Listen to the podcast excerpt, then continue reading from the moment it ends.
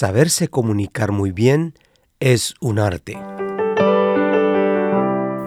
Momentos con la palabra presenta En el punto, un desafío para la familia moderna con el pastor Leonel de León. En el episodio anterior dijimos, no es posible no comunicarse. En muchas sociedades, en muchas familias, la comunicación muchas veces está nublada por la forma en que pensamos o por la forma que vivimos, en muchos casos de acuerdo también a las experiencias que tenemos en el día.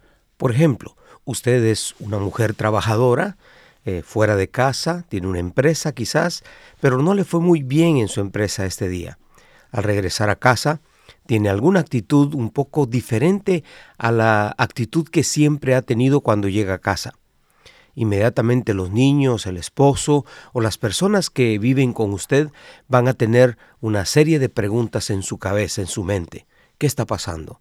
¿Algún problema?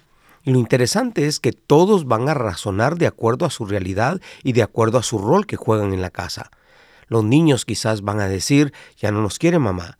Quizás el esposo va a decir, probablemente tenga algún problema o alguna aventura fuera de casa. Quizás la abuela va a decir, eh, creo que mi hija no, eh, ya no me quiere en esta casa.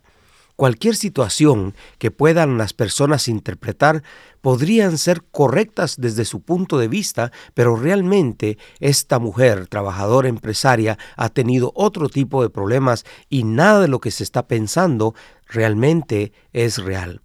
Por esta razón, cuando estamos comunicando algún mensaje, lo mejor es que nosotros vayamos a la persona y le preguntemos, ¿qué quisiste decir o por qué este comportamiento? Vale la pena que dialoguemos y ese es un principio fundamental para tener una excelente comunicación.